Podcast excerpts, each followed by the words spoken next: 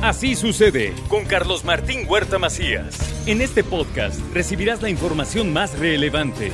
Un servicio de Asir Noticias. Este es el resumen de noticias. En Puebla el uso de cubrebocas será voluntario y no obligatorio. Se anunció por parte del gobierno del estado que se firmará un decreto para establecer esta medida.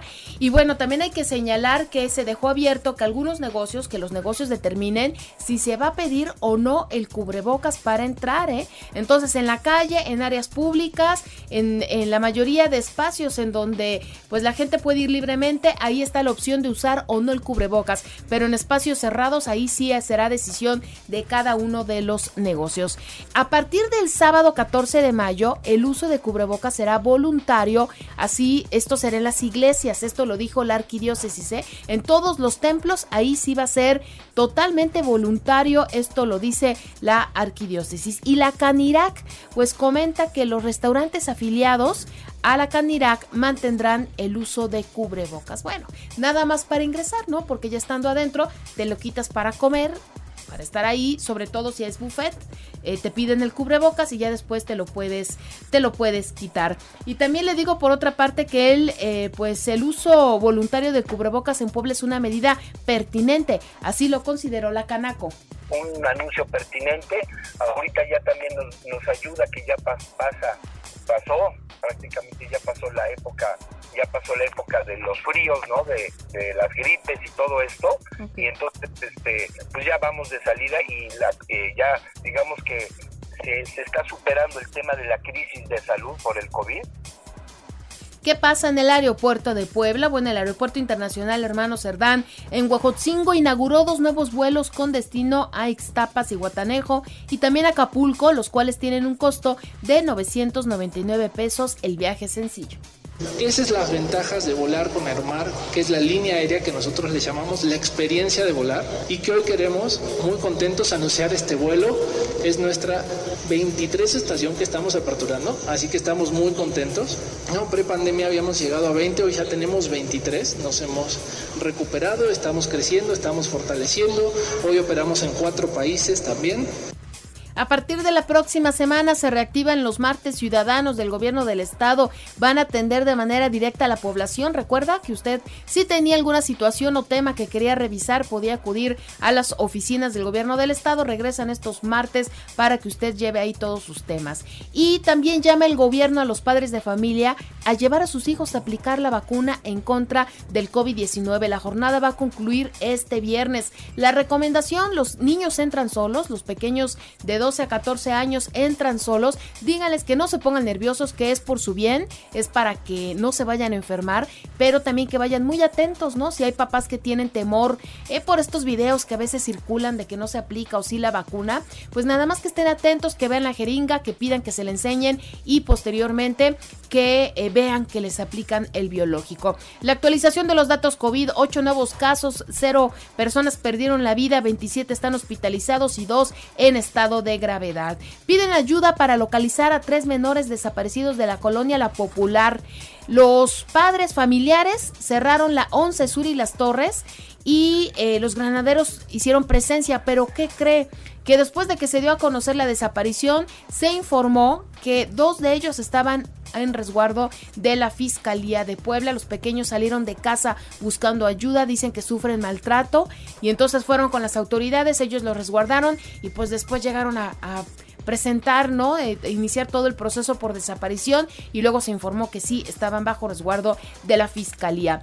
Y mientras que los tres hermanos desaparecidos en la zona de Coronango confirman el gobierno y confirman la mamá también que sí fueron los jóvenes que fueron ejecutados allá en la zona de Tlaxcala y encontraron los cuerpos. El gobierno llamó a los jóvenes a que tengan un buen comportamiento y que también se cuiden mucho porque la situación está un poco complicada. No habrá impunidad ni se protegerá a nadie respecto al enfrentamiento entre policías estatales y habitantes de Coyomeapan. También le comento que es prematuro afirmar que el alcalde de Acatlán es culpable de los delitos que se imputan y hay que esperar los resultados de las investigaciones. Primero yo pediría eh, no especular debemos esperar a que finalice la investigación que está llevando a cabo la Fiscalía eh, tenemos que ser prudentes eh, con nuestras declaraciones y, dejar que la investigación se lleve a cabo sin interrupciones.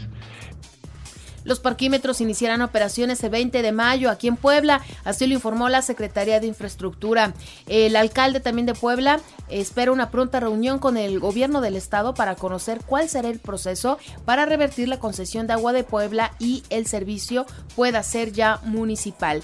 En el caso de la UAP, fíjese una muy buena noticia, una estudiante es la única mexicana seleccionada en la Organización Europea para la Investigación Nuclear. Se va a realizar allá un trabajo, fue seleccionada de muchas partes del mundo y ahora representará dignamente a la máxima casa de estudios de Puebla y por supuesto también a nuestro país.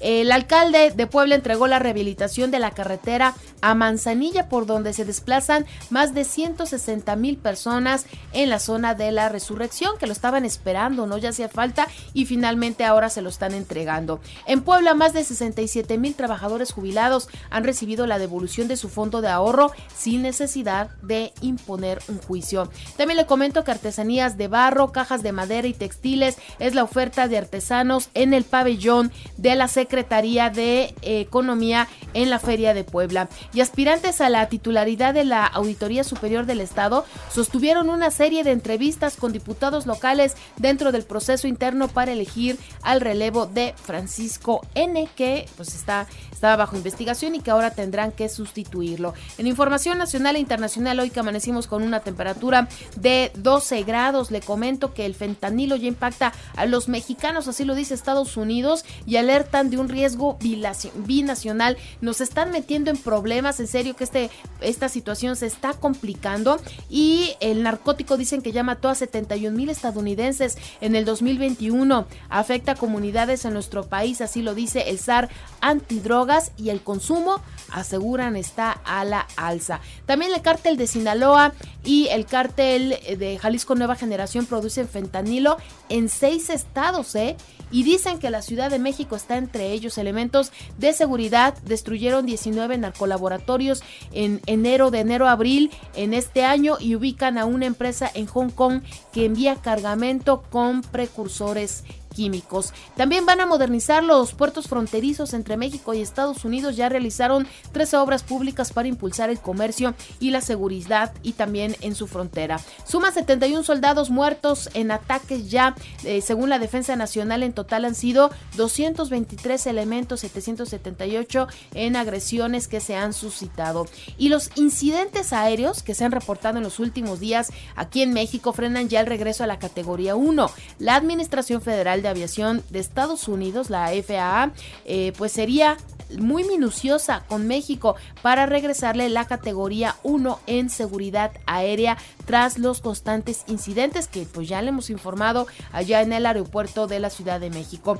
Y en noviembre concluirá la renovación de las siete curvas del tramo subterráneo de la línea 12 del metro. Se van a sustituir 9.300 metros de riel por uno de mayor dureza. Claro, después del dictamen encontraron que estaba en mal estado y ahora lo van a cambiar. Esto de acuerdo a las recomendaciones del Comité Técnico Asesor. Reportan ya cuatro casos de hepatitis de niños en Nuevo León esto ya está preocupando. La Secretaría de Salud de Nuevo León informó que estos pequeñitos están presentando cuadros de hepatitis y están investigando si habrá más casos en toda la entidad. También le comento que el papá de Devani afirma que la Fiscalía de Nuevo León filtró la necropsia de su hija. Dijo, me siento muy ofendido. El padre de la joven se dijo decepcionado con la filtración de pues esta información que pues él ha resguardado con todo cuidado. Y bueno, evite multas, los vehículos que van a descansar este viernes 13 de mayo en la Ciudad de México son aquellos con holograma doble cero, eléctricos e híbridos pueden circular sin ningún problema. Recuerde, incluye también los sábados, eh, pues son los vehículos que ahora no, no pueden circular. Y también le comento por otra parte que la ONU avala la investigación contra Rusia por crímenes de guerra.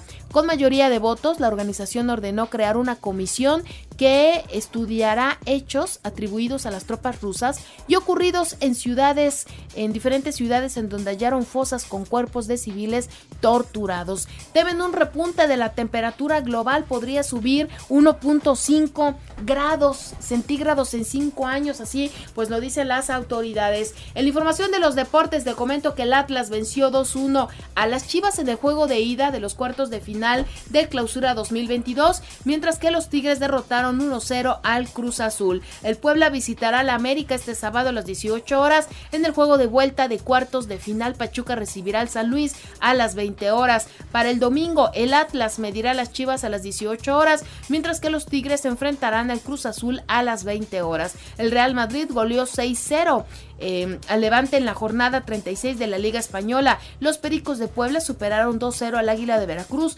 para quedarse con la serie en el Parque Beto Ávila. Los Yankees de Nueva York apalearon 15-7 a los Medias Blancas de Chicago, mientras que los Mets vencieron 4-1 a los Nacionales de Washington. Y finalmente le comento que la poblana Sofía Reynoso ganó una medalla de bronce para México en el Panamericano de Canotaje que se realizó en Oklahoma. Así sucede con Carlos Martín Huerta Macías. La información más relevante ahora en podcast. Sigue disfrutando de iHeartRadio.